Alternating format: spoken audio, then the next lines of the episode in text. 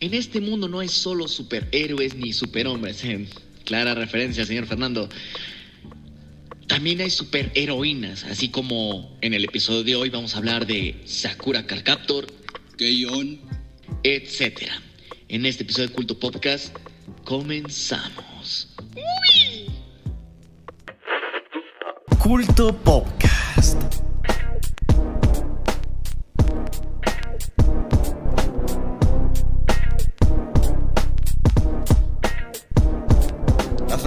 Faltó mandar en el audio de qué era, pero es de Shoyo parte 2, así que saludos banda, vámonos.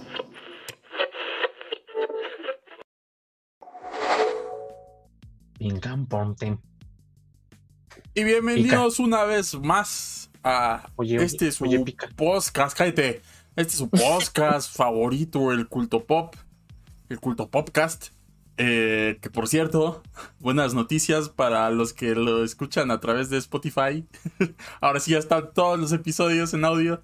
Ya, ya se me quitó la hueva, ya lo subí. Ya este, ya están todos, ya, ya no hay quejas. Ya mañana subo este. este y y pues bueno, bienvenidos a. Creo que es la primera vez que hacemos una segunda parte, ¿no? De, de algún episodio. ¿Qué? A Creo. lo mejor, tal vez. Quizá, no me acuerdo.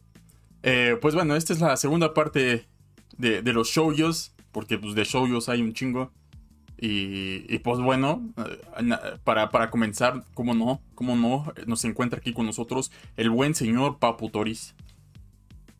Buenas noches. Espero que estén, estén muy, muy cómodos en su casa escuchándonos. Pues, pues nada, hola. Hola, hola Toris. Eh, también se encuentra con nosotros el buen Awi. Hola, soy Olivia de Banco Azteca. el, el showyo de Olivia de Banco Azteca. Y también se encuentra el señor de la noche, el señor Fernando Teorías. Ey, ey, ey, sí, buenas, buenas noches, buenas las tengan, pues, pues mira, estamos un poquito lo más cercanos al cast original ahorita. estamos lo más parecido que se puede, entonces estamos en, un episodio muy interesante por lo mismo. En efecto, en efecto. Y pues yo también presento, soy el, el Picapochos. Y pues bueno, este es el episodio número 140. A partir de aquí ya vamos rumbo al final de temporada. los últimos, eh, sin contar este, ya vamos a los últimos 10 episodios de la temporada. Y cabe recordarles que para ser patrocinador oficial de Culto Podcast tienen que suscribirse a través de, Twitch, del canal de Twitch. Recuerden que ya las suscripciones desde hace un tiempo las bajaron de precio, entonces les conviene a ustedes que se suscriban. y si tienen Amazon Prime se pueden suscribir de manera gratuita. Eh, muchas gracias a nuestros patrocinadores tales como el buen eh, Songs, el CCG, el Freddy, el, el buen Nardo de Edustian. Y, y al parecer yo, gracias al CCG. este, pues, pues muchas gracias, papos. Y bueno, les dejo la palabra a quien quiera, a quien quiera, a quien quiera empezar ya con el episodio. Bueno, primero vamos a hablar de algo. Arriba los chollos, carajo. Eso es todo por mi parte. Ya fin del episodio, güey. Sí. Pues ya vamos a comenzar, ¿no? Teníamos para este episodio como. No sé si considerar shoujo al otro, pero pues mínimo este sí es un shoujo. Más que nada es. Entra de. Pues yo creo que está dentro del, del género, del subgénero que está. Esta Sailor Moon, ¿no? Es. Estoy hablando más que nada del Sakura Card Captors. O del Card Captor Sakura, ¿no? Que aquí ya no me acuerdo cómo llegó el nombre. Solo, solo me acuerdo que lo ponían en Cartoon Network o en Boomerang. Y pues de ahí uno lo veía, ¿no? Porque pues uno decía, no me hago una esquina. Increíblemente salía como Sakura Car Captors. Ah, entonces qué bueno, porque sí me acuerdo muy bien que era Sakura Card Captors. O sea, no, nunca vi una traducción de esa mierda, pero, No, nunca Bueno. lo tradujeron. pero pues bueno, este es uno de los animes. Pues yo creo que de los más famosillos que sacó Clamp en, a principios de, pues del siglo, ¿no? El siglo pasado. Por, bueno, sí, ¿no? No, ya finales. Ay, ni sé la neta. Pero salió en el 98 es- esta wea. Y pues fue de los más famosillos que tuvo porque, pues vaya, ya para hacer un anime viejito, pues tuvo, tuvo películas y tuvo tres temporadas.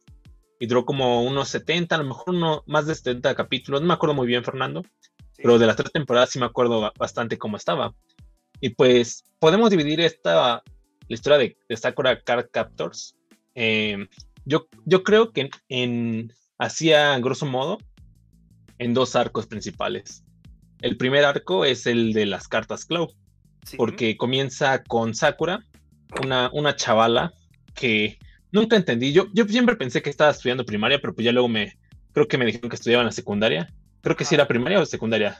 Fernando, ¿qué estudiaba? Es que siempre hubo un error en la traducción de que hablaban de que iba en cuarto año y la gente decía, ah, cuarto año de primaria, pero no, o sea, resulta que en la educación japonesa en los años 90 el cuarto año era similar, era similar un poco como lo entendemos aquí en los que fueron a prepa. o sea, los que sí se pueden bañar. O sea, fueron a, eh, lo que sería como después de que sales de la secundaria, lo que sería como un poco el cuarto año de prepa, o sea, tu primer año del bachillerato, cuando tienes entre 15 y... Entre tienes, eh, cuando tienes entre 14 y 15 años, o sea, esa es la época en la que, en la que está Sakura. ¿Estás seguro? ¿No es en la secundaria, güey? No, segurísimo. Bueno, está, está medio raro ese pedo, ¿no? Porque... porque pues se ven bastante chiquillas. Es que el pedo de las Clamp es que nunca se esforzaron mucho en darles una edad a sus, a sus personajes. Entonces, muchas veces hay que pensar que ella, que las Clamp son cuatro escritoras. De hecho, es algo que es muy común en el anime viejito. Si aquí dice que tiene 10 años, güey. Sí, güey, lo que te iba a decir, güey, pues tiene, pues tiene 10 años la morra, ¿cómo va a estar en, en prepa, Pues sí, pero eso es algo que pasó después ya con los lineamientos de tener que transcribir ciertas cosas al mundo, al mundo occidental. Pero ese es otro tema, ese es otro tema que quería tocar ahorita, y es que las clams siempre han sido, pues, son cuatro, son cuatro mangakas que tal cual se llaman clamp, y es algo muy usual en el mundo del manga, pues, femenino, porque usualmente eh, a lo largo de la historia del manga, las autoras, sobre todo en el siglo XX, pues les costó mucho trabajo trazar una línea de ellas mismas. Entonces era más fácil, editorialmente hablando, que se formaran como autoras ah, bajo seudónimos, en colectivos o incluso como grupos. Por ejemplo, ah, un tema muy reciente es que Akira Himekawa era, son dos mangakas mujeres que adoptaron el nombre de un hombre para tener eh, como difusión editorial. Una cosa que hemos visto en el espacio de Picaporte, por cierto, vean ese, esos videos. Sí, es, salió uno nuevo ayer. Sí, sí, sí, ayer lo hicimos. Y el video también.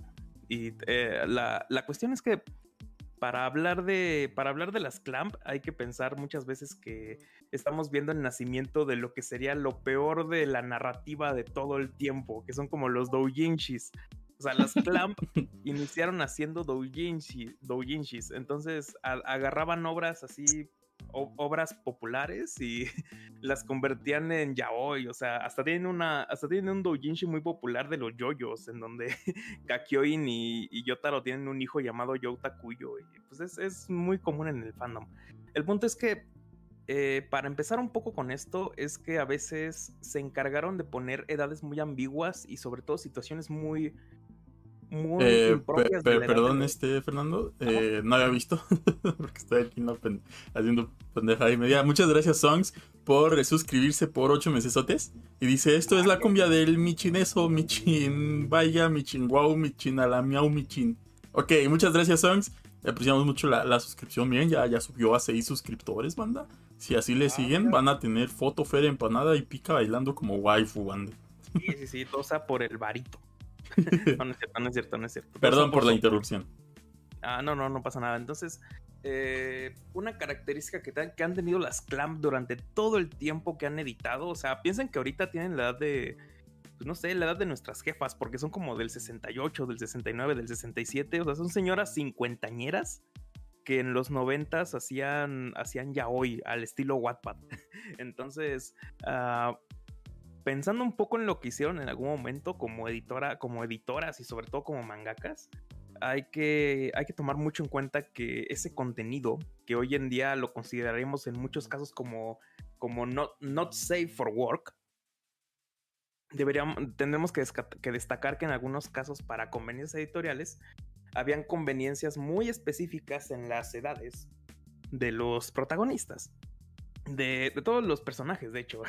Por ejemplo, una cosa que sucede aquí es que el padre de Sakura, que es un arqueólogo, en algún momento se mencionó que tenía solo 25 años. Y es como decir, ah, ¿tuviste a Sakura a los 15 años? ¿Qué pedo? Eh, y ya después hay un arreglo que se hace en el manga, eh, digo, en el anime, perdón, que dice que ya en realidad tiene 37 años. O sea, son estos pequeños problemas que, sucede cuando, que suceden cuando pues vienes un poco, se viene como un poco de la industria de lo como de lo amateur, por así decirlo, así como de lo del aficionado. Y de repente te topas con lo profesional y con los problemas que tiene venir de irte a lo profesional, que es como normarte de ciertas reglas establecidas. Entonces, ese es uno de los principales problemas que vamos a ver con las clamp para, pues, para evitar así problemas como el de ahorita de decir, no, es que tiene esta edad, no es como que va en la secundaria, pero aquí dice que va en la prepa. Entonces, eh, eh, eh, para las clamp, nada está claro con respecto a la edad porque los editores les cambiaron todo. Esto no quiere decir que sea...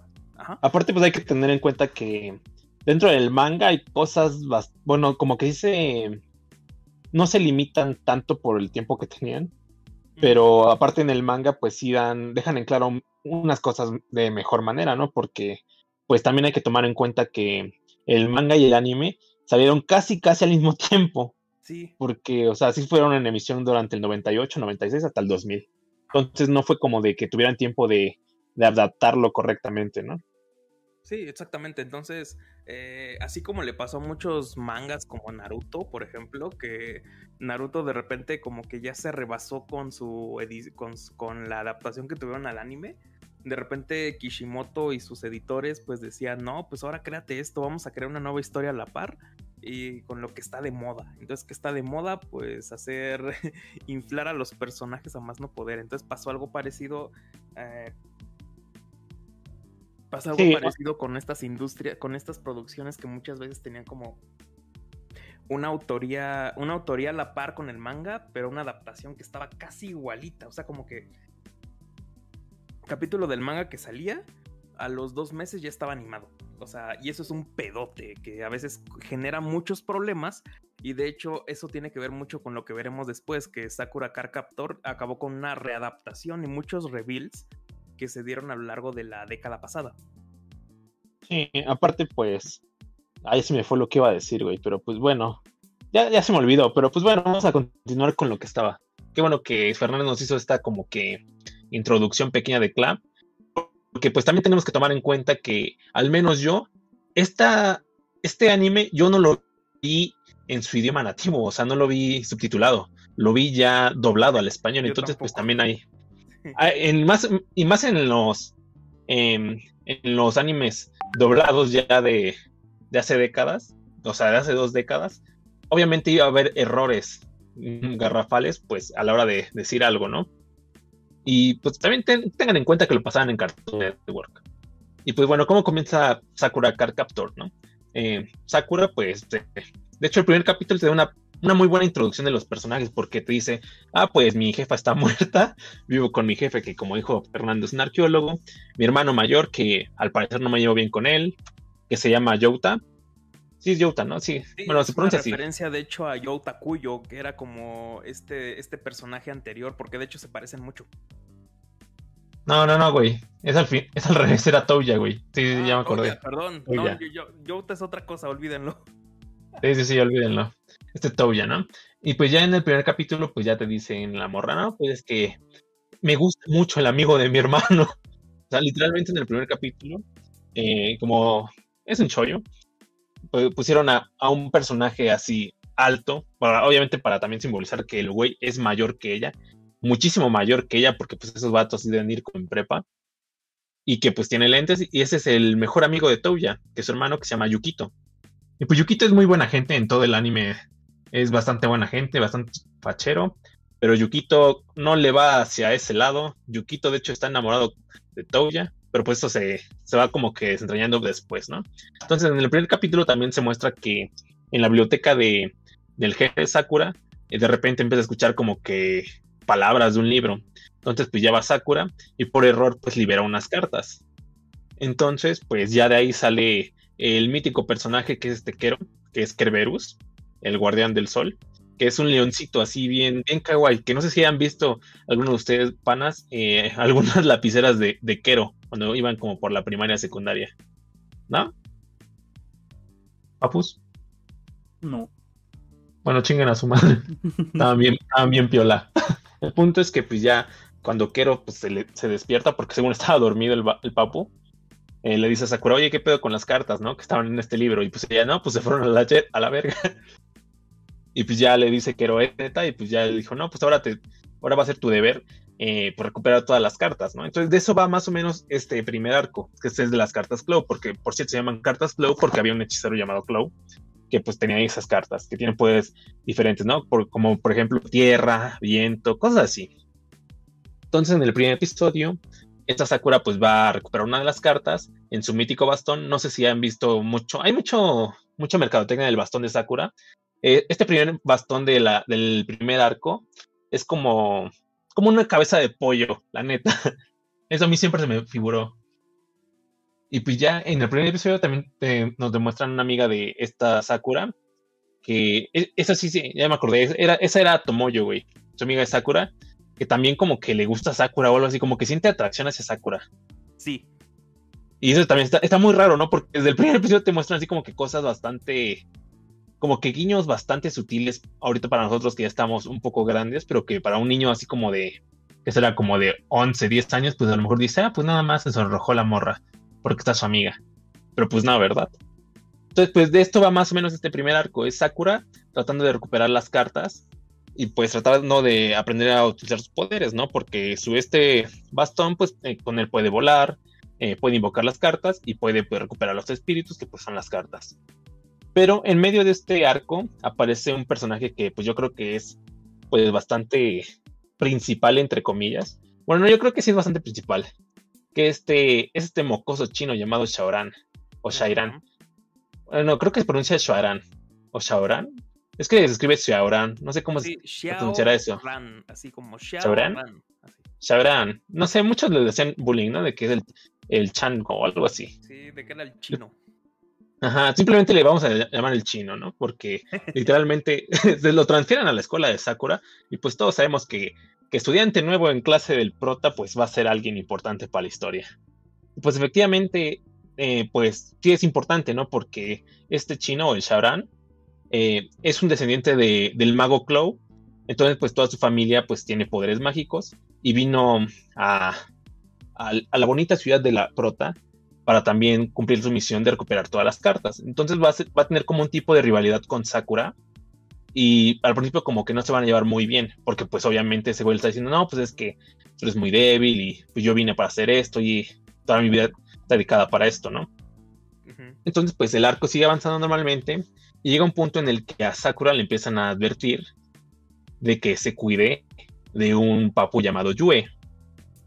Y Sakura se queda así como de, oye, pero ¿quién es este papu, no? Y pues ya no empieza, ya no le, ya no le dicen más. Y ya viene el tremendo plot twist del primer arco. Ya muy avanzados en la historia, em, esta Sakura ya está por capturar la última carta, que de hecho creo que es el de la Tierra. Y no me acuerdo muy bien de eso, pero el punto es que aparece el que es el verdadero como que guardián de las cartas, que es un como un ángel porque tiene alas, que se llama Yue y que estaba como que estaba como que metido o entrañado en, en Yukito, que era el mejor amigo de este Touya. Entonces como que todos sacan de pedo, ¿no? Porque dicen como de, ah, o sea que Yukito era Yue, que es el guardián de la luna. Y ya en ese punto pues ya este, este Kero pues ya se está bien amadísimo, parece tigre toño el cabrón. Entonces pues ya le dice a Sakura que pues no, pues te, tiene que estar más cabrona para, para ponerse y para recuperar todas las cartas. El punto es que después de, de segunda batalla, porque en Sakura Card pues, casi no hay batallas entre personajes, o sea, casi siempre se re- peleando contra un pinche espíritu o una, una carta, ¿no? El punto es que evita que, bueno, técnicamente eh, se gana el reconocimiento de este Yue, y pues ya Yue está a las órdenes de, de Sakura. Y pues ya para este tiempo, este momento, pues también Shaoran ya está como que llevándose un poquito mejor con Sakura, no tanto, pero pues ya como que empieza a ya como que empiezan a desentrañar un poquito más y empiezan a abordar un, eh, un poquito más en los sentimientos de Sakura, porque este anime, eh, aparte de tener como historia principal lo de las cartas, siento que es más como una excusa como para profundizar en lo que está sintiendo Sakura, ¿no? Porque en todos los momentos es como, ah, pues me gusta Yukito. Ah, ah, pues ahora estoy como que intrigado por Shaoran porque me, está empezando a tratar mejor, ¿no?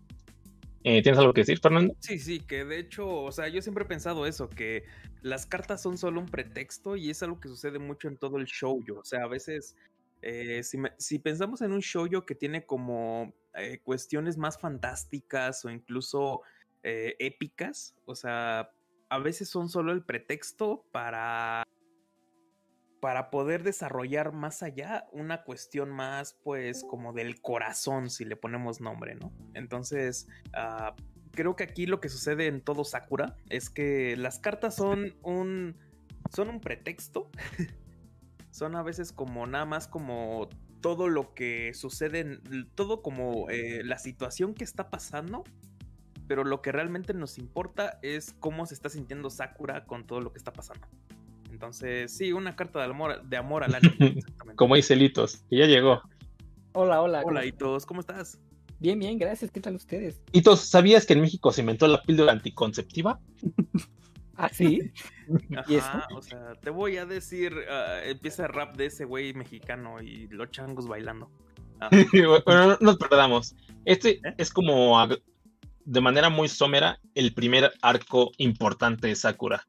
Y lo bueno de este primer arco es que no tiene relleno. Es neta, es lo muy, es lo mejor del primer arco. No tiene relleno y pues también se siente bastante fresco. Ah, salió a la par del manga, pero. No, no, perdón, perdón, porque salió como con diferencia del manga, entonces no había tiempo para hacer relleno para ponerse al corriente. Ah, técnicamente aquí no era necesario hacer relleno, porque así salió como, ¿qué será? Como, salió como unos dos años o fueron meses. Pues salió después del manga, entonces sí tuvieron como que tiempo, ¿no? De animarlo bien.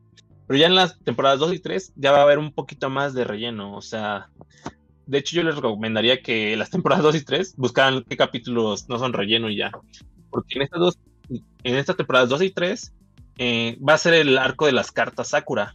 ¿Por qué se llama así? Porque técnicamente Sakura eh, de repente ya empieza a sentir una presencia extraña en un parque de por donde vive y, ya cuando se presenta se da cuenta de que no puede ocupar las cartas Claw normal. Entonces eh, tiene que convertir las cartas Claw en cartas Sakura.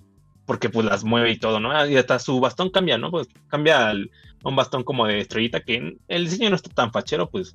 Pero pues se tiene que dar a entender que es una temporada diferente, ¿no? Entonces, en este arco, pues es lo que va a hacer ahora Sakura. O sea, todas las cartas que capturó o que ya tenía, las tiene que convertir en cartas Sakura. Y Aquí como que el antagonista principal, entre comillas, es un chavo que, sí, un niñito que es transferido desde Inglaterra, que nadie sabe quién es, pero desde un principio les digo que es como, pues creo que es la reencarnación, sí, es la reencarnación del mago Claw, pero pues obviamente nadie sabe esto hasta el final, ¿no? Entonces pues él como que va a empezar a traer desmadre, junto con otros dos sirvientes que tiene, que también son como el, el Kero y el Yue. Y pues de eso va a tratar toda esta. Dice Fernando Cocharnamiada. Bueno, va a tratar toda. Dicen Ana Yancy en los comentarios: Harry Potter. ah, pues. Pues bueno, pues si me equivoco en algo, porque hace un chingo que vi esta serie, me, me dice, ¿no? Porque solo me acuerdo de, de, este arco que eh, él, ese pinche niño inglés, es pues, el descendiente del, bueno, es la reencarnación del, del mago Clow y pues técnicamente el arco está, trata de todo esto, ¿no? De Sakura convirtiendo las cartas Clow en cartas Sakura. Y pues en este arco ocurren cosas importantes. Una de ellas es que nos, nos, bueno, nos dieron a entender que Touya, el hermano de Sakura, pues siempre tuvo poderes mágicos, que podía ver a su jefecita muerta y como que podía sentir la magia. y, y que tuvo que renunciar a sus poderes porque porque técnicamente Yue estaba muriendo porque Sakura no tenía como que el poder mágico necesario como para alimentar a, a Yue. A, Kero sí, porque según recuerdo, Kero no se alimentaba perfectamente, no se alimentaba directamente del poder mágico de esta Sakura. Entonces, pues, esa es como que es la primera parte de una de las depresiones de, de Sakura, porque como que se pone triste de que su hermano haya abandonado la magia únicamente por, pues por el Yukito, ¿no? Que pues perfectamente razonable por, por el trapito, por el, por el papu, por el juzgando del ánimo. Y también en este, bueno, en este arco, pues ya nos dicen que, que según la reencarnación del mago Clow, no, no tenía que, bueno, no venía con malas intenciones, solo venía como que presionando un poquito a Sakura para que convirtiera todas las cartas, ¿no? Para que fuera pues más poderosa, ¿no? Ya saben.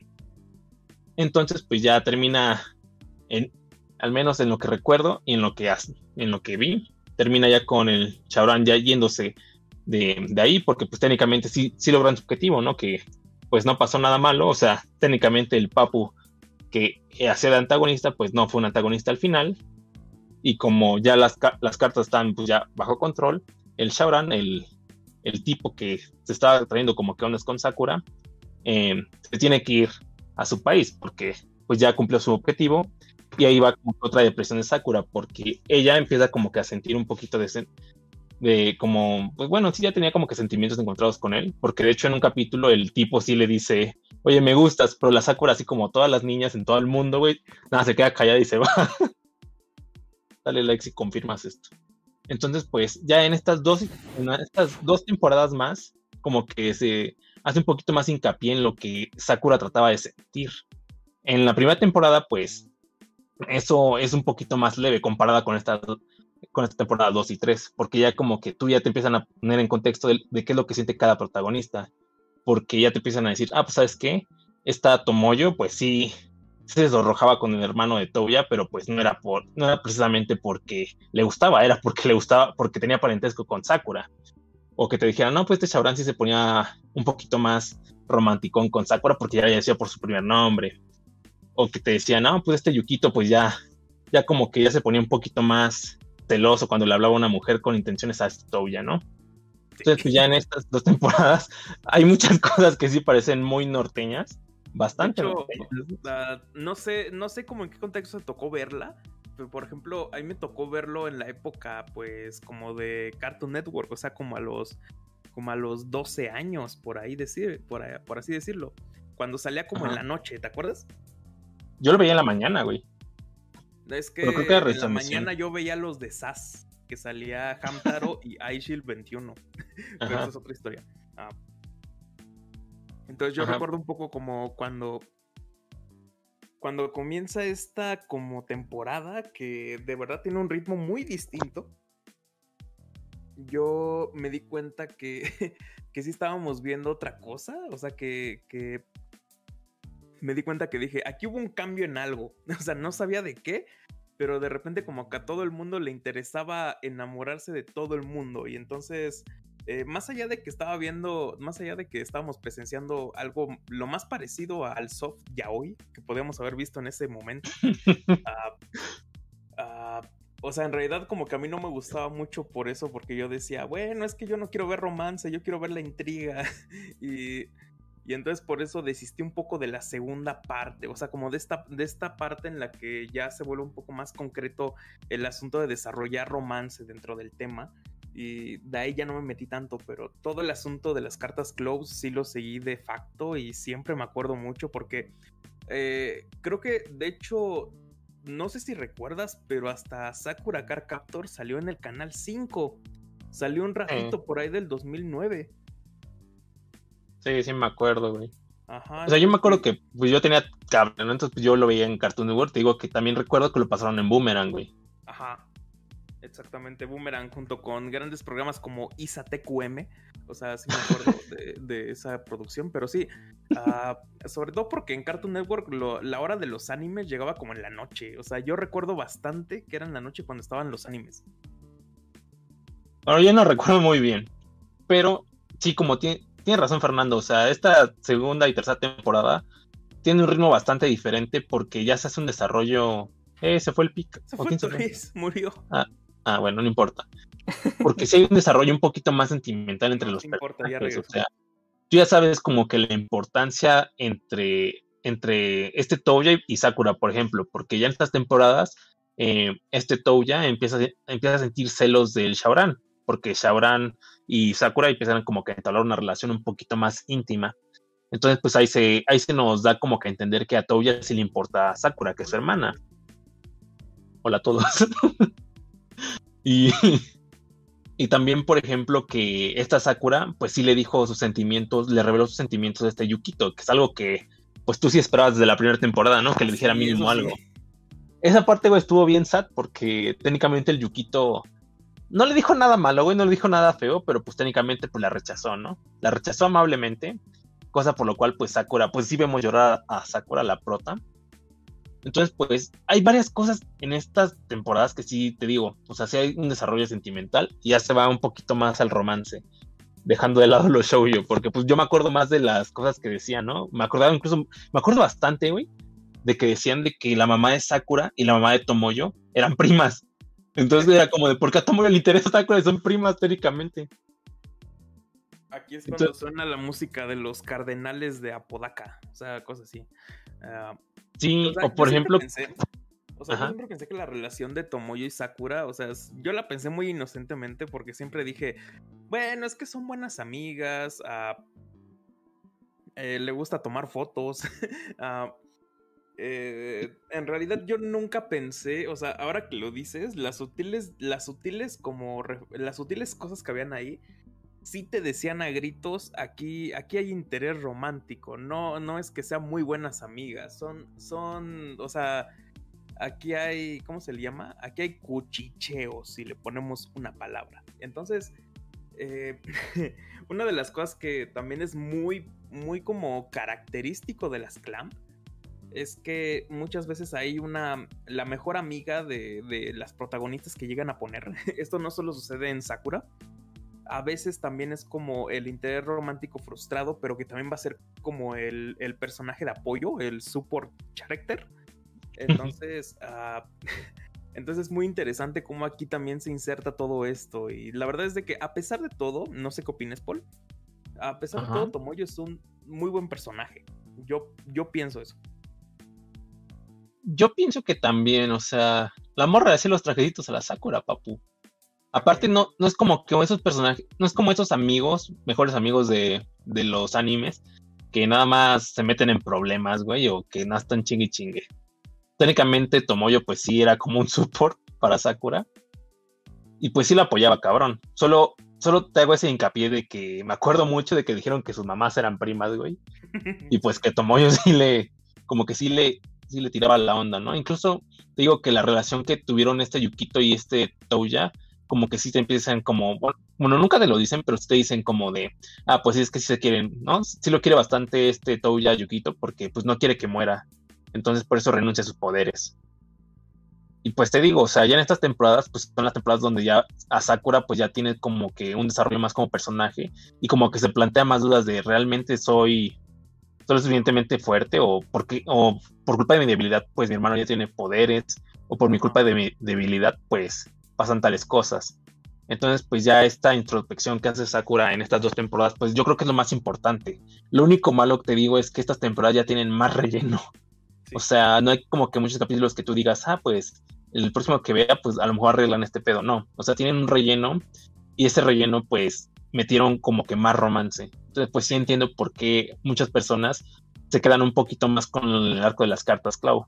Que pues yo, obviamente, pues yo también me quedé un poquito más con la información de las cartas Clau aunque la temporada 2 y 3 la vi, bueno, son como que más recientes, por así decirlo, en mi mente, ¿no?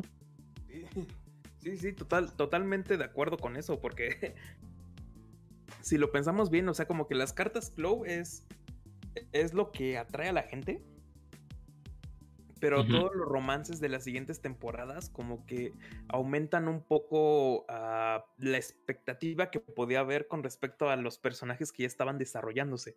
Entonces, uh, yo sigo pensando que a nivel shoujo, o sea, esto es muy bueno porque, o sea, dejan que la, dejan que todo sea un poco más como, como que dejan que las aguas, las aguas naveguen por sí mismas para que la propia gente diga, bueno, vamos a pensar si, ¿qué pasaría si este personaje empieza a verse con este? Entonces, uh, la inventiva está cabrón en esos momentos y ahorita lo vemos con una perspectiva como de verlo todo de corrido, pero hay que pensar que la difusión, la difusión pues tardaba, los episodios tardaban en hacerse, entonces uh, era material bastante bueno en esos momentos, a pesar de que era relleno, porque no había una garantía clara de lo que podía pasar, a menos de que siguieras el anime y pues solo podía pasar en Japón, no es como ahorita que sale capítulo en Japón y a las, a las, a las 5 horas ya tenemos una traducción al español. Entonces, uh, es, es, algo que tenemos que considerar mucho a la hora de pensar cómo se manejaba todo este tipo de historias, porque yo creo que el relleno que se estaba dando en esta parte no era, no era principalmente malo, si lo pensamos. O sea, no era un relleno per se. O sea, no era un relleno como de la propia compañía de animación, como pasaba con Pierrot y Naruto. O sea, era un relleno hecho para que, pues incluso alimentaras tu hype para pensar qué podía pasar a futuro. No sé si veías algo parecido. Yo creo que sí. Ya estaba, bueno, mínimo en el anime, en el anime no hay como que tantas explicaciones o no hay tanto, no hay tanto como romanticismo en comparación con el manga, ¿no? Porque luego te metes a los grupos de, anime y ves, y ves los memes. Me acuerdo mucho de uno, güey. Eh, del este papu que, te dije que es el principal antagonista según en este arco de las, de las cartas Sakura, que se llama Eriol, ya, ya lo tuve que buscar porque no me acordaba, güey me acuerdo que una vez vi unos memes que decían el hilo de. Era un hilo, güey, de, de cosas norteñas o de cosas what the fuck que viste en los animes. Y había un güey que hablaba del manga de Sakura Card Captors. Y decía que, que un personaje de Sakura, que es esta Mizuki, que es una profesora que, que más está ahí como. No es como de relleno, pero tampoco es tan relevante. Eh, esta morra, que era una profesora, de hecho, era una profesora, güey eh, tuvo una relación con este Touya, ¿no? Con el hermano de Sakura. Y pues dentro de ese hilo el papo explicaba que en el, en el manga se quedaba con Eriol, la profesora se quedaba con Eriol. Y pues obviamente Eriol, aunque era una reencarnación del mago Clow, tenía 10 años, güey. Bueno, punto que más la, más la temporada tenía unos 12, 13 años, güey, pero era 13 años, güey, y una profesora. Y que pues sí se amaban según.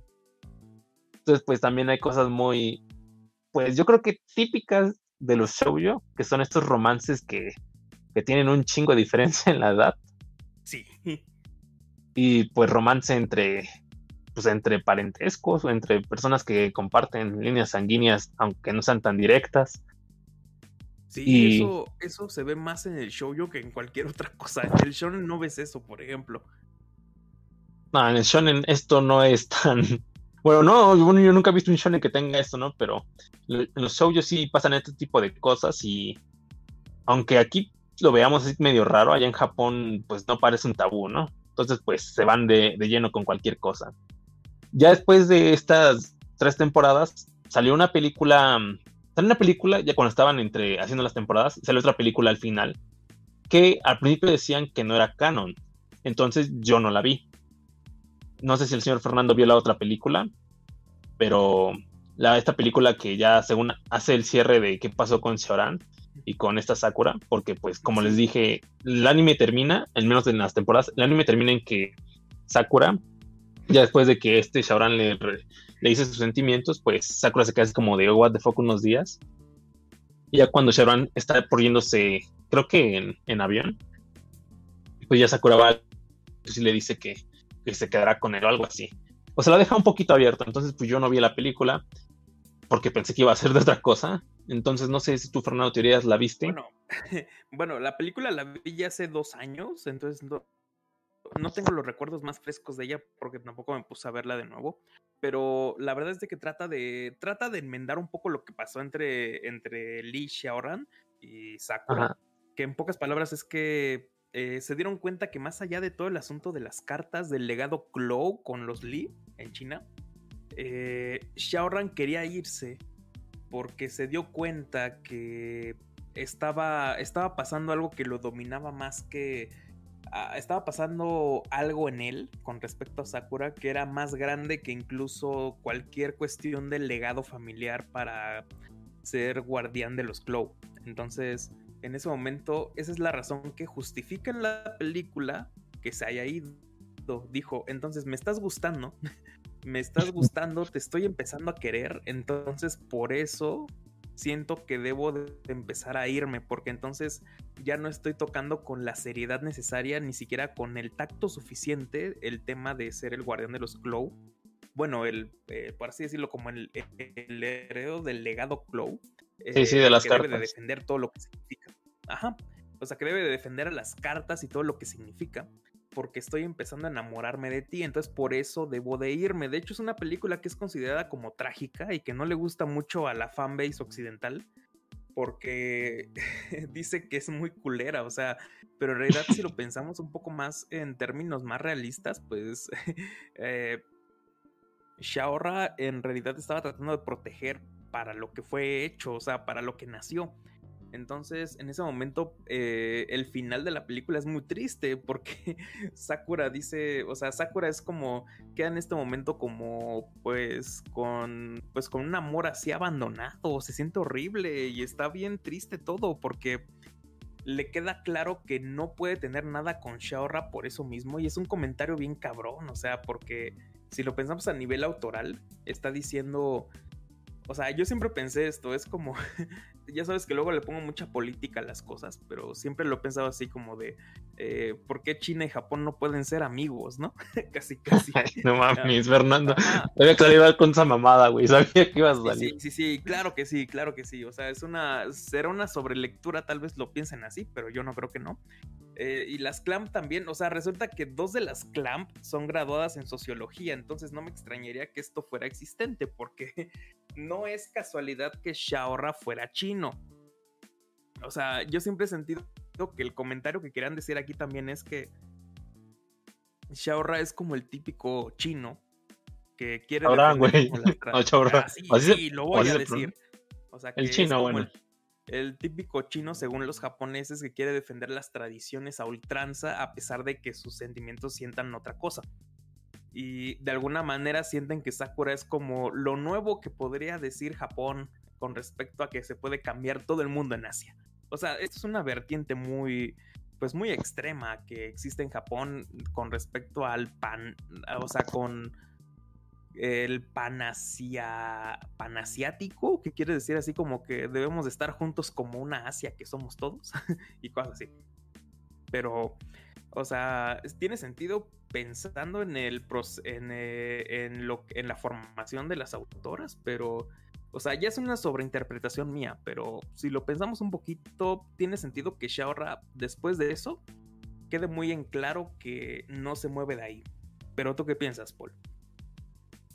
Yo pienso, güey, que, pues, para empezar, pues son, son adolescentes, ¿no? De 13 años. Entonces, algo que me gusta, obviamente, Sakura es que este tipo de sentimientos que eh, a lo mejor lo, lo plasman muy trágicos, pues se sienten como si fuera un, si, si fuera un, así como dice, entonces que tiene 13, sí, se siente como si sí fuera un amor de adolescentes, güey, porque hace mucho, 13.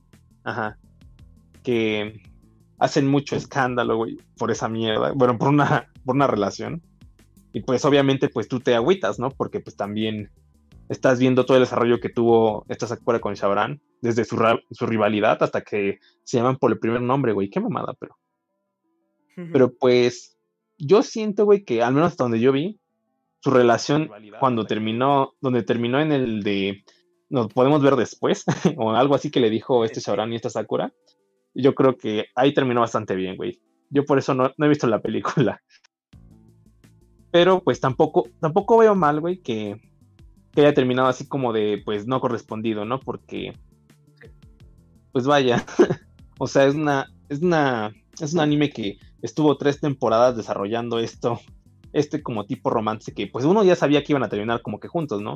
Pero que a la mera hora te digan que no, pues es un plot twist ma- mayor que el de Yue, güey. Sí, o sea, es un es todo un tema, si lo pensamos así. Ah, mira, nos saludan desde, desde YouTube, ah, nos dicen hoy, eh, si están hablando português, hoy, tudo bem? Com a chat, tropinho bichinho, tá? Vamos falar como é que hoje tá güey, Card cállate, Captor. güey. É, é, é o Polo que presumir, é como cabrón. um macaco. É, é, é um macaco, é uma delícia. Bueno, el Ah, punto es que Sakura Card Captors, pues, empieza como un shoujo y termina como un slice of life de- y con típico de romance, comedia. Sí, Ajá. o sea, yo quería decirte eso, o sea, porque eh, Sakura Card Captor, de alguna manera, eh, antes de que entendiéramos el Slice of Life, ellos, ellas ya hacían eso. No, es que yo siento que el show yo sí tiene parte de Slice of Life, porque pues casi todos los shows son como de estudiantes, güey. Sí, O sea, entonces, entonces te tienen que contar como que la relación que tienen con sus compañeros de clase. y también tienen que contarte la parte, pues que ya es shoujo, ¿no? De lo mágico, de, de las Ajá. tipas, de las protas peleando contra seres sobrenaturales. exacto. Entonces, pues, por esa parte, yo siento que pues todos los shoujos tienen un poquito de Slice of Life, pero Sakura Card Captors tiene un poquito más. Y se, y bueno, te digo que en estas dos últimas temporadas eh, le hacen más hincapié al romance. Y pues sí desarrollan un poco más como que estos sentimientos o qué siente cada personaje. Entonces, pues, eso es lo chido de la segunda temporada, ¿no? De la segunda y la tercera temporada. Sí, yo estoy muy de acuerdo con eso. Es una, es una, son temporadas ya dedicadas al romance, pero no un romance not safe for work como lo podríamos pensar actualmente. O sea, es un romance bonito. O sea, es, es algo que dices, bueno, está chido que suceda y la verdad es de que me intriga, me intriga cómo puede desenvolverse en futuro. Entonces, eh, por eso yo le tengo mucho cariño a toda la franquicia, también a las Clamp. Entonces, por eso mismo yo digo que es una obra muy buena. Y creo que eh, con respecto a las películas que se hicieron recientemente y a la adaptación, al reveal que se hizo, eh, no me gustaría hablar tanto porque sí me gustaría tener un poco más de espacio más para eso, porque es toda una reconstrucción propia de los noventas, que pasaba eso muy seguido. Entonces, yo diría que ahorita con lo que nos podemos quedar es que hay eh, estamos, nos encontramos con un shoujo que tiene sobre todo pues este, este factor de cariño a los personajes, pero también este desarrollo e importancia de lo que pueden sentir, que eso es una de las bases del shoujo, que estamos hablando de este capítulo de esto. Ah, Sí. para pasar a las Keyon. No, no, no, nada para terminar, bueno, no para terminar, pero para, para añadir, ¿no? El, el opening de la primera temporada es GOT, es totalmente GOT. De hecho, si ustedes eh, lo ponen, ustedes a lo mejor piensan que es de esas recopilaciones de Mellow Days, pero no, en serio, está súper genial el, el opening de, de la primera temporada. Y si lo escuchan en japonés, mejor, porque en español se escucha un poco raro. De hecho, existe la teoría de que también todos los, todos los openings de Sakura pueden, pueden caber perfecto en música de Luis Miguel. Así como los yoyos. Pero está bien perrón, ¿eh? Si, si no lo van a ver, pues mínimo vean, mínimo vean el primer capítulo, porque también el primer capítulo hace un spoilerzote, porque técnicamente el primer sueño que tiene Sakura es el último capítulo de la temporada, creo. Entonces, pues, eh, aparte la canción está, está bastante buena, entonces pues, yo creo que con esto cerramos, ¿no? Para Sakura Car Captors, porque yo, yo no me vi Clear, la neta, yo no me vi la parte de Clear, entonces no puedo hablar de los reveals. Yo, yo tampoco hacía cabalidad. Pues bueno, yo creo que el señor Itos Hu nos puede apoyar un poquito con el tema de las Keion. Eh, así es, así es. Hoy vamos a hablar de, también de, de Keion, uno de mis animes favoritos, aunque solo lo he visto una vez. Pero eh, me gusta mucho. Este, bueno, eh, también lo viste tú, ¿no, Paul? Sí, Eh, te digo que lo único que no vi fue la película. Ah, ya. Ok, está bien. Sí, creo que no, no importa demasiado. Eh, Kenyon eh, es, un, es un manga. Bueno, comenzó con- como un manga por el autor. eh, ah, ¿Cómo se llamaba? Ka- Kaki Furai. Que, creo que.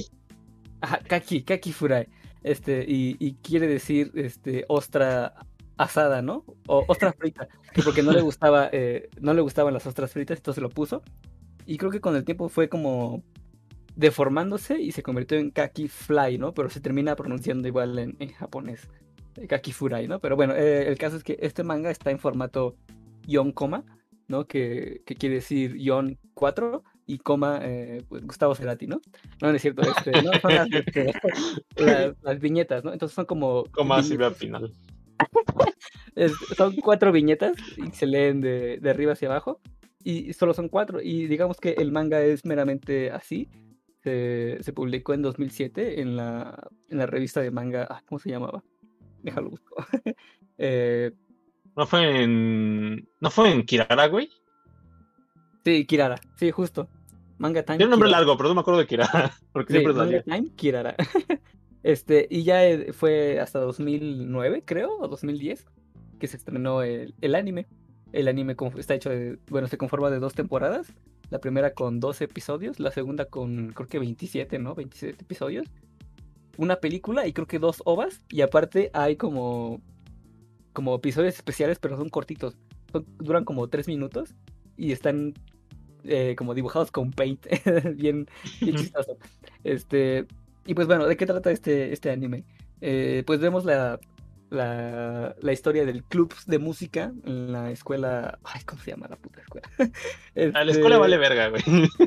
Pero bueno, hay, hay que, primero hay que aclarar que esa escuela eh, existe en la vida real. De hecho, es este un lugar turístico para los fans de la serie. Entonces puedes ir y, y tomarte fotos dentro del, del salón donde ellas tomaban clases. Y digo, está chistoso, pero bueno, eh, eh, es la historia de, de esta chica llamada Yui, que es una niña muy, eh, pues, distraída, Especial, ¿no? ¿no? Sí, especial, como que tiene Pendeja, cierto- ya hay que decirlo bien. Este, y entra a, a esta nueva escuela y no conoce a nadie. Y lo primero que quiso hacer fue unirse a un club, ¿no? Porque ya vemos que en Japón tienen esta eh, tradición de unirse a, a- a clubs en las escuelas, ¿no? Para quedarse después de, de las clases. Y ella quiso, o bueno, no me acuerdo si, si- creo que fue por accidente, ¿no? Que se mete al club de, de música. eh, No, que como que se, como que se une al final, como que sí, dice, ah, pues voy a unir a este. O sea, como que lo hace muy, muy de forma espontánea. Bueno, recordemos que era medio distraída, ¿no? Entonces a lo mejor igual por eso. Este, y, y bueno, este, en este club se encontraba eh, otras dos chicas, se llama Mio y la otra eh, Ritsu, ¿no? Que eran, eran amigas desde la infancia y que ambas eh, pues eran- les gustaba mucho la música y, y formaron parte del, de- del club de, de música. Y pues al final Yui se, se une con ellas, pero no, no sabe ni tocar ningún instrumento, entonces este, ahí está, está cagado porque eh, tuvo que aprender a tocar guitarra, ¿no? Y para esto creo que eh, el, el mismo club corría riesgo de que fuese cerrado porque tenía que tener un mínimo de... De De cuatro integrantes. integrantes. Ajá, Ajá. y faltaba uno para que no lo cerraran. Y en ese momento eh, porque- llegó... Sí, porque de hecho la parte que le faltó a comentar a Litos es de que esta Ritsu, que es la morra frentona de los memes, ese Ritsu, y Mio, eh, Mio como que no estaba tan convencida de hacer el club, pero pues Ritsu sí le dijo, no, pues es que desde morrillas dijimos que sí vamos a hacer el club, ¿no? Entonces vamos a hacerlo. Entonces como que ellas, como que se encatusaron a esta Sumugi, ¿no? A la... Sumugi Sí, es eh, la cejona, es la Sí, la cejona, la, secunda, la, la waifu. la waifu, la waifu. En ese momento llega eh, Mugi, que ella, de hecho, ella quería unirse al club de coro, eh, pero pues le dijeron, no, no, no, aquí estás bien, aquí estás bien, este, y pues al final sí, se la, la, la- la capturaron. y pues ya con eso se forma el club de, de música. Este, y bueno, básicamente el, el anime, podríamos decir que es un slice of life, que sí tiene Sí. cierta continuidad, ¿no? Porque eh, pues sí, hay, hay ciertas cosas que permanecen en el club. Y bueno, sí es una historia lineal, por así decirlo, ¿no? Pero eh, realmente es, es más que nada Slice of Life. Y me gusta mucho este anime porque es muy inocente, ¿no? En ese sentido, como que eh, son estas cuatro chicas que eh, quieren formar ese club de, de música y Yui no sabe tocar instrumentos, entonces están todo el tiempo eh, pues intentando ayudar, ¿no? Para que aprenda a tocar la guitarra y formen una banda, además de eh, las cosas que ya de por sí la escuela les, les trae, ¿no? Y los viajes escolares y todo ese tipo de cosas.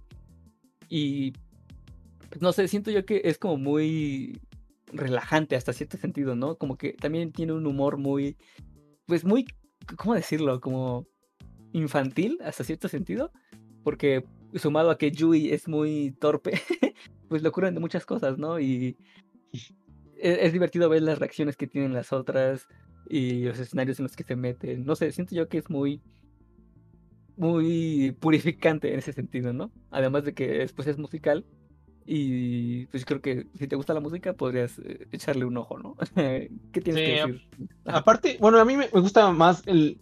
Yo diría que el humor que tiene, aparte de ser infantil, hay, hay cosas que sí tienen que sí dices ver, o sea, es una pendejada, pero me hizo reír mucho. Sí. Como por ejemplo cuando, cuando las de estas tipas se enteran de que una sensei, de hecho su sensei que tienen, Ah, se enteran de que sí, su sensei era, un- era una guitarrista que tocaba en una banda así, que estaba bien, Ajá, en el mismo club, de hecho, ¿no? Pero eh, eh, ellos tenían una banda así como de, de metal. bien metal, ¿no? Ajá, bien metal. Y la profesora pues tiene esta cara, o bueno, esta actitud como muy eh, pura, ¿no? Muy relajada, ¿no? Que ya había dejado ese pasado. Sí, así como que lo había enterrado. Cosas así. Sí, O por ejemplo, que luego, luego ocupaban el club únicamente para ir a comer. sí, Porque justo. muchos Eh, capítulos son eso que es están comiendo. Es un club de, de música, pero parece más un club de té porque se la pasan holgazaneando y tomando el té, comiendo pastel y cosas Ajá. así, ¿no? De hecho, por eso se llama su banda así, ¿no? Se llama. Ay, Se llama. Hokkaido la- Tea Time. Ajá. Ah, sí, la hora que del quiere té. decir después de la escuela, eh, tea time, ¿no? De hora del té. Entonces la hora del té después de la Ah. escuela. Sí. Ah, muy bueno, Litos. Sí, sí, sí. Sí, es una pendeja. Pero como dice Ito, sí tiene como cierta continuidad. Porque, o sea, aparte de que te muestra la vida del- de ellas en la escuela, también te va mostrando como que ciertos puntos donde dices, verga, el club puede valer verga, ¿no? Como por ejemplo, casi siempre son por culpa de Yui. Porque en un ca- uno de los capítulos es como de, pues, está por reprobar porque ya dijimos, es distraída. Entonces, si, si está reprobada, no puede estar en el club. Entonces la ponen a estudiar, la mandan a estudiar. O cosas así, ¿no? O incluso, pues, ya después en. Creo que es en la primera temporada, ¿no? Cuando esta Susa se mete al club también. Sí, sí, sí, sí. Este, eventualmente se mete, bueno, se integra al, al, al club una chica de un grado inferior llamada Azusa, este, y a la que Yui, pues por su, su, su forma de ser, la, la apoda como Asunia, ¿no? Porque le pone unas florecitas de gato y la llama Asunia, y desde ese entonces eh, todo el mundo la conoce como Asunia. Y es casi, casi, e- ella es como eh, el centro de la razón, ¿no? la voz de la razón, porque ella, Sí. a pesar de ser de un, un- un año inferior, es la que, pues, eh, por ejemplo, ella sí sabía tocar guitarra, ella sí iba con la intención de, de formar una banda, eh, y pues las otras están, son como más de, de relajo, ¿no? Entonces ella es la que los pone a ensayar, o cosas así, ¿no? Es como, digamos, la estricta, pero sin ser odiosa, ¿no? Porque todas tienen eh, un cierto encanto, ¿no? Y justo estaba pensando en cuál es la mejor, o bueno, cuál es... cuál de las En tier que list. es mejor. Ajá, pero es que todas tienen algo, o sea, todas tienen algo que las vuelve únicas, este, y muy especiales, ¿no? Entonces, este, pues no sé, o sea, hay para cada quien, ¿no? Para escoger. Eh, Yo pondría, yo personalmente pondría a Sumigi, güey. A Sumugi. sí, yo porque, también, pues, es, es la del humor más indiferente, ¿no? Que de repente le dices algo y la morra se queda así como con sus cejotas. ¿Qué? Sí, es que también es como, también es distraída en, en un sentido, pero en un sentido más, ¿cómo decirlo? Más como indiferente, o sea, como te digo, o sea, como que le vale verga. Como indiferente, pero no sé, como puro. O sea, es que todos tienen esa pureza, ¿sabes? Este, y es muy tierna. Es como que, por ejemplo, hay una, hay una escena en un capítulo en la que esta chica Mugi eh, se esconde, ¿no? Atrás de una, de una mesa para espantar a una de las integrantes. eh, pero se queda dormida. Entonces llega, llega Susa y le dice, oye, Mugi, ¿qué estás haciendo? Este, ah, es que estoy aquí escondida para asustar a, a quien llegue, ¿no? Y ya se da cuenta, ah, y la asusta. "Uh, ¿Te asustaste? No. Anda, asústate. Es cosas así, ¿no? O sea, y. No sé, eh, me gusta mucho su personaje porque, a pesar de también porque toca el teclado, y eso ya tiene un plus. este. Es millonaria, ¿no? O sea, es millonaria, pero. Pero no, no alardea sobre eso, ¿no? Al contrario, como que. Busca Como que se siempre- enteran, ¿no?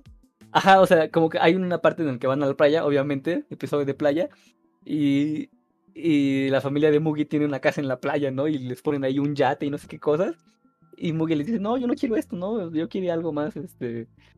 eh, Más relajado. ajá, más relajado, ¿no? O sea, no, no quiere eso, ¿no? Y se pone a llorar y cosas así. ¿No? O sea, te das cuenta que ella realmente no... No, no le importa el dinero y cosas así, ¿no? Pero a veces saca ventaja de, de eso, ¿no? Porque eh, cuando Mio, que es la que toca el bajo, eh, va a comprar un bajo, van a una tienda y, y se ponen a ver los modelos de bajos y todo eso. Y ven a uno, uno que, le, que le gusta a Mio, pero ven que está muy caro, ¿no? Entonces eh, el vendedor se da cuenta que, que ahí estaba Mugi, que es la, la hija del dueño de la tienda, ¿no? Y, y Mugi empieza a decir, no, este, pues, ¿por qué me lo das más barato? Ah, sí, eh, ¿eso está bien? Más barato. Y esto, más barato. Y casi, casi que, que les regalan el bajo, ¿no? Entonces, Ah, pues, pero tiene- fue Yui, ¿no? Fue cuando fueron a comprar la guitarra de Yui. También, sí, sí, sí. Ah, sí, cierto, sí, Ah, sí, cuando, sí. cuando- cuando compraron la guitarra. Ajá, sí, sí, sí. Razón. Que estaba como en 300 mil yenes y al final. Más barato, como 50 mil yenes. Que todo el dinero que pudo conseguir esta Yui. Sí, como Plankton, más poder. Ah, no, fue Bob Esponja. Jeje. Este, y pues sí, ¿no? Eh, est- eh, estaba viendo que, bueno, eh, primero que nada, este, a pesar de que la serie es, es lineal y puedes ver las dos temporadas así como, como van y luego la película, eh, había visto por ahí que hay un cierto orden para ver eh, la serie, sobre todo la, segunda eh, temporada y la, la película, que tenías que haber que, que ver primero los capítulos del 1 al 22, creo. Y luego de ahí saltarte hasta el 25, creo, o al 26. Y luego regresarte al 23. Y luego de ahí al 25, creo. Y luego ver la película. Y ya después ver los dos últimos episodios. Algo así había visto. Pero eh, entiendo eso que era más bien como para crear un impacto más fuerte para el final. Pero la verdad no lo sé. También leí por ahí que eh, se debe a como fallos temporales. Y verlos en ese orden como que arregla un poquito las cosas, ¿no? Y las vuelve más este verosímiles, pero la verdad es que yo no me acuerdo de eso porque yo vi la primera y la segunda temporada así de corrido y luego la película y no vi o bueno, no encontré ningún fallo y no me hizo el final más o menos este impactante, ¿no? Pero bueno, a lo mejor igual fue por eso, ¿no? Eh, Ah, aparte, pues, es una, o sea, sí tiene bastante de Slice of Life, ¿no? Entonces, pues, si tú Sí, pones justo. un capítulo, aunque tú digas, sabes que no tiene secuencia lógica temporal, pues no hay tanto problema, porque pues técnicamente todo lo que hacen en el club, eh, pues es tocar, comer y Sí. hacer chistes. Sí, justo, todo, todo el escenario es, es, el, es el club y a lo mejor uno que otro viaje este, a, la a la casa de, las, de una de las integrantes, ¿no? Sí, que a lo mejor un día van a casa de Ritsu a estudiar, que van a pasar Navidad con esta Yui, que conocemos a la hermana de Yui, que la hermana de Yui es completamente diferente a Yui. Sí, Hicimos Usui. ¿no? ¿O cómo Uy, se llamaba? uy. Uy, se llamaba Uy. Uy, sí. Eh, que de hecho por eso le, le componen una canción, ¿no? Que se llama así, este, ay, ¿cómo, cómo se llamaba? De- no me acuerdo muy bien del título de las canciones, güey. Eso sí, ya. Este, creo que, o sea, la, la canción se llama así igual U, I, pero son como las siglas de You and I, algo así. O sea, está, está interesante, está interesante, está curioso. Este, pero sí, la hermana de, de Yui se llama Ui. Y es, haz de cuenta, es igualita físicamente. Se peina diferente, pero es la personalidad completamente opuesta, ¿no? Ella es la responsable. A pesar de que es la hermana menor, es la responsable, ¿no? Y cuida de, de- de su hermana mayor. Y no sé, está, está chistosa la relación que tienen. Como que Sí. Yui es Ah. muy dependiente de Ui. Eh, hasta me acuerdo que hay un capítulo donde esta Uy se disfraza de Yui Sí, justo. y ya cu- y cuando están tocando, y de repente dicen, ¿por qué suena tan bien? Y Sí. ya se dan cuenta que es porque Uy está tocando. Ajá. Sí, justo. Este. Y pues nada, o sea, la verdad es que es un anime muy, muy bonito, es muy entretenido, por lo mismo de que pues, está repleto de cosas muy, muy chistosas, ¿no? Me acuerdo de una en la que se van a tomar una foto grupal y, y, y se, y ponen a Susa en el medio, ¿no? Y ya cuando se toman la foto todas cierran los ojos, pero tienen los ojos pintados con plumón. Entonces es bien chistoso, pero es que es humor así muy, pues sí, como muy infantil, muy inocente y un poco tonto, ¿no? Pero por eso es, es divertida la, la, la serie, ¿no? Y les digo, o sea, no importa el orden que lo vean. De hecho, yo lo empecé a ver por los clips de YouTube que luego suben, ¿no? Así de eh, momentos chistosos de, de tal serie. De Kion, sí. Ajá, sí, y, y me gustó mucho, entonces la empecé a ver y, y me encantó. Entonces es de, es de mis animes favoritos, aunque no lo he visto más de una vez. este, pero de hecho cuando fui a Japón me compré dos Nendroids, uno de, de Mugi precisamente y uno de Ritsu. Ay, y están chistosos. Sí, eh, y pues nada. ¿Eh? Es que Fernando quería hablar. Ah, ¿qué No, pasó? no, nada más dije, güey. Ah, no, pues yo nada más, pues también quería añadir de que hay mucha banda que dice que el anime está bien Z, Z, Z. No los culpo. Yo me acuerdo que también cuando empecé a verlo decía, oye, pero pues, ¿dónde va a estar el problema principal de esto? No sé qué. Y como dice Ito, sí tiene una secuencia, el anime, sí tiene una dirección, pero no es muy clara, es como que muy tenue. Es como, son, vaya, son como capítulos de Madden, o sea, en, en cuanto a secuencia lógica, ¿no? Entonces, pues, obviamente pues, va a haber gente que no le va a gustar el tipo de humor o que no le va a gustar como que este tipo, ¿no? Porque, por ejemplo, al, al Acmin de, de aquí, de- del culto pop, le da un chingo de huevo a ver Keyon. Dice que sí le da bien Z, Z, Z. Pero pues es bien got el Keyon, la neta. Es Sí, que es como sí, la que como que veo clips y digo, pues se ve divertido a, a mimir. no es como, no es como que Me tampoco gustaría, pero no le entro. no es como que tampoco piense así como, ay, voy a ver qué guion. Es, no. Es que, Bueno, Sí, o sea, lo- también tienes mencionaba que- cierto gusto, ¿no? menciona, le decía a Paul también que luego los animes que son así como muy musicales, como que medio me aburren. Pero hasta eso siento yo que no es tan musical. O sea, no es tan musical. O sea, sí tocan canciones y está justificado. Pero, o sea, no es como que escuches canciones en cada episodio, ¿no? Nada más, más que por el, el opening y el ending, que también son God. Este, pero. Ajá. Pero de ahí en fuera no es tan musical, a pesar de que es sobre música, no es tan musical. Y, pero siento yo que sí tienes que tener cierto gusto, cierto interés por este tipo de animes como... Es que, güey, lo voy a decir, pero no quiere decir que sea así, pero que son como muy para niñas, ¿no? este, por eso, por eso el, el ¿no? Este, ¿qué es eso? O sea, sabes que no, no pasa absolutamente nada, pero te, te entretiene y, y, y te purifica en el, en el trayecto, ¿no? Como Takagi-san. este, Y aparte, como dice pues, güey, pues no, no todos los capítulos hay música. De hecho, sí hay capítulos donde dice, ¿saben qué? Hoy vamos a tocar en tal lugar. Conseguimos. O a lo mejor dentro de tres capítulos vamos a tocar en el festival escolar. Entonces, pues no hay tanto. De hecho, hasta lo que me gusta también del anime es que sí retrata como que esas partes en las que eh, cuando uno va a subir un escenario, ¿no? Porque, por ejemplo, esta Miu no quería cantar Sí. y pues se nota que siempre está bien, pues bien como que avergonzada, ¿no? Y de hecho, Uy va a cantar, el primera vez que cantan en el festival escolar, no me acuerdo cu- en qué presentación, Uy se va a tomar clases de canto con, con la profesora esta, que, que es su sensei, que antes era metalera, pero ya cuando llega, llega con voz de bien afónica, ¿no? Porque según estuvieron José- practicando mucho. José, ajá. Ajá, como José José. Entonces ya cuando está cantando ella también, pues su- suena bien cagado, ¿no? Porque pues está toda fónica. Y pues yo creo que pues, más que más que por pues sí, ¿no? Más que nada por la falta de dirección de tan clara del anime. Siento que pues hay gente que no le gusta, pero pues yo siento que si le dan una oportunidad, sí les puede alcanzar a gustar, porque pues Sí. está bastante chirón, chilito. sí. Por ejemplo, la película, este, ay, perdón, este, ¿qué vas a decir, Juan? No, No, no, es eso que yo, yo garantizo que eh, en el caso de las Keyon es como tienes que darles una oportunidad para que te gusten, pero a veces no, no existe esa posibilidad para mucha gente. Entonces, eso explica que a mucha gente tampoco les guste. Sí, también. Sí, o sea, es que también, bueno, considero yo que entre los animes que podríamos llamar de culto está Keion, ¿no? Sobre todo si eres como un, un digamos, un otaku de esos así que, Cabrones, ¿no? ajá, cabrones, que han visto todo y que te saben citar El fan Tal de anime. Berserk promedio. justo. Técnicamente. Siento yo que tiene que estar en tu lista de animes por ver. O sea, si quieres empezar en el anime, tienes que verlo, ¿no? Como que. Bueno, yo diría que es de culto, hasta cierto sentido, ¿no? Yo siento que Este, sí. Porque, pues es un anime que tú, o sea, aunque no hayas visto, pues alguien que ya, está más o menos metido en el mundo anime dice, ah, pues yo he visto varios memes de Keion o que cada rato Keion, o sea, es un anime que sí es famoso, aunque hay banda que te digo que no le gusta.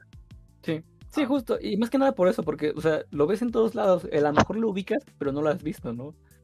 Mm, Ajá. Pasó lo mismo con Umaru-chan. este, Ah, por ejemplo también, Maruchan, Pero también le da Maruchan flojera al acme. También Keion, pero no más que Keion, ¿eh?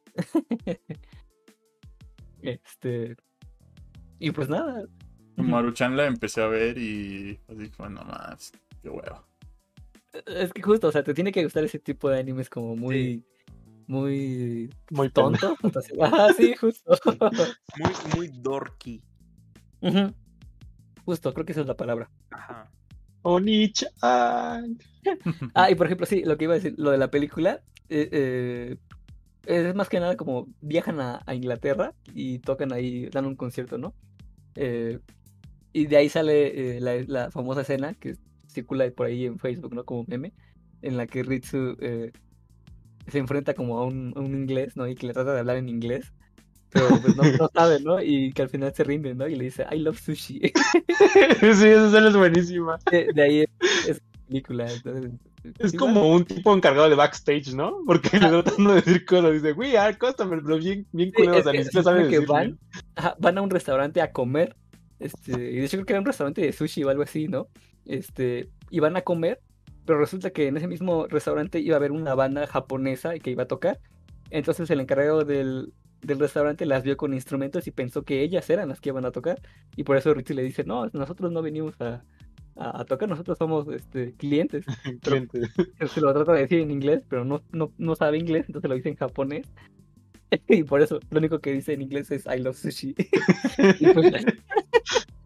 Pues, Está, este, está muy bueno, está bueno. sí, o sea, es que está muy, muy bonito, o sea, la verdad es que está muy bonito, deberían verlo.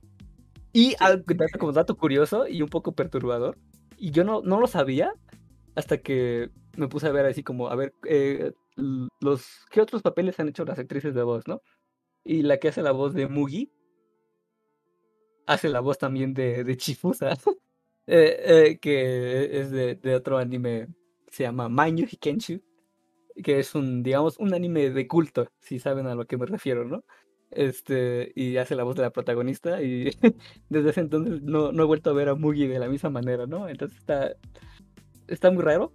Eh, y pues nada, o sea, no lo busquen a menos que quieran eh, cultivarse de más cultura, pero de ahí en fuera, si prefieren no romper la inocencia de Keyon, eh, no lo vean.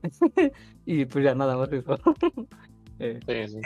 Estamos, estamos más que se, bueno, más que de acuerdo que Keion sí es un anime de culto. Si no. ¿cómo conocerías el meme de donde está la Susa blanca y dice mi aguacate cinco minutos después de que lo abro y luego está la Susa negra Sí, con la quemada? sí. ¿Y qué? O sea, obviamente. Bueno, pues eso sería todo, ¿no? Picaporte, ya, ya. Sí, son la parte 2 del shoujo. Y pues muchas gracias entonces por a los papus que escucharon este exquisito ¿Hay podcast. pregunta? Sí, hay una pregunta. Ah, sí, cierto, las preguntas. Hay una pregunta que, que menciona el CCG. Recuerden que si son patrocinadores tienen acceso a un canal especial de Discord que solo ponen los...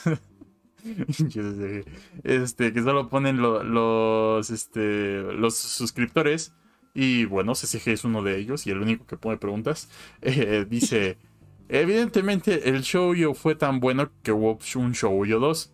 Y dice, si K-On se presentara en México, ¿qué escenario sería el ideal? Ay. Para empezar, Sabe. tendría que ser en una prepa privada o en una prepa del UNAM o del IPN para que tenga así como esos talleres de música después de la Sí, escuela. yo digo que en prepa 6. O sea, a lo mejor en prepa 6. Y a lo mejor lo que terminarían tocando serían cosas como las que toca Cristian Nodal. Sí. Ah, pues hay memes así, ¿no? De montajes de, de escenas de Keyon y les ponen canciones así.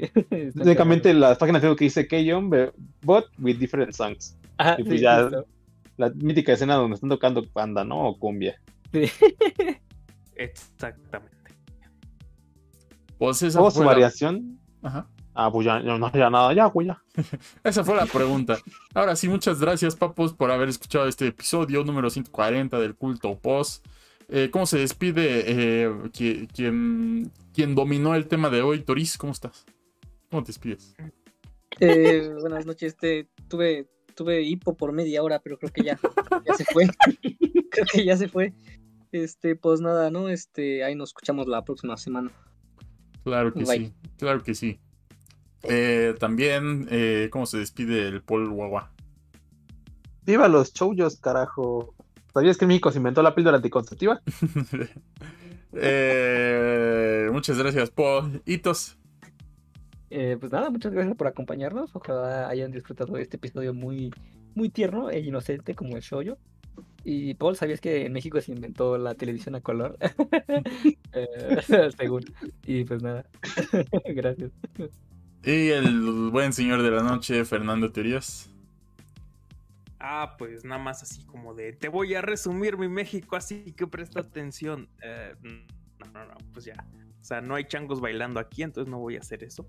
Pues nada más así, que se la pasen muy bien esta noche. eh, espero que pues le recordáramos el show que salía mucho en Cartoon Network. si no, pues así también como que lanzarles la invitación a que lo vean, porque es bastante bueno. Entonces, ah, láncense a, láncense a ver esto que les hemos presentado. Y buenas noches. Y pues también recordarles que México también inventó el culto pop. Y, y pues ya buenas noches, banda. Nos vemos. Adiós.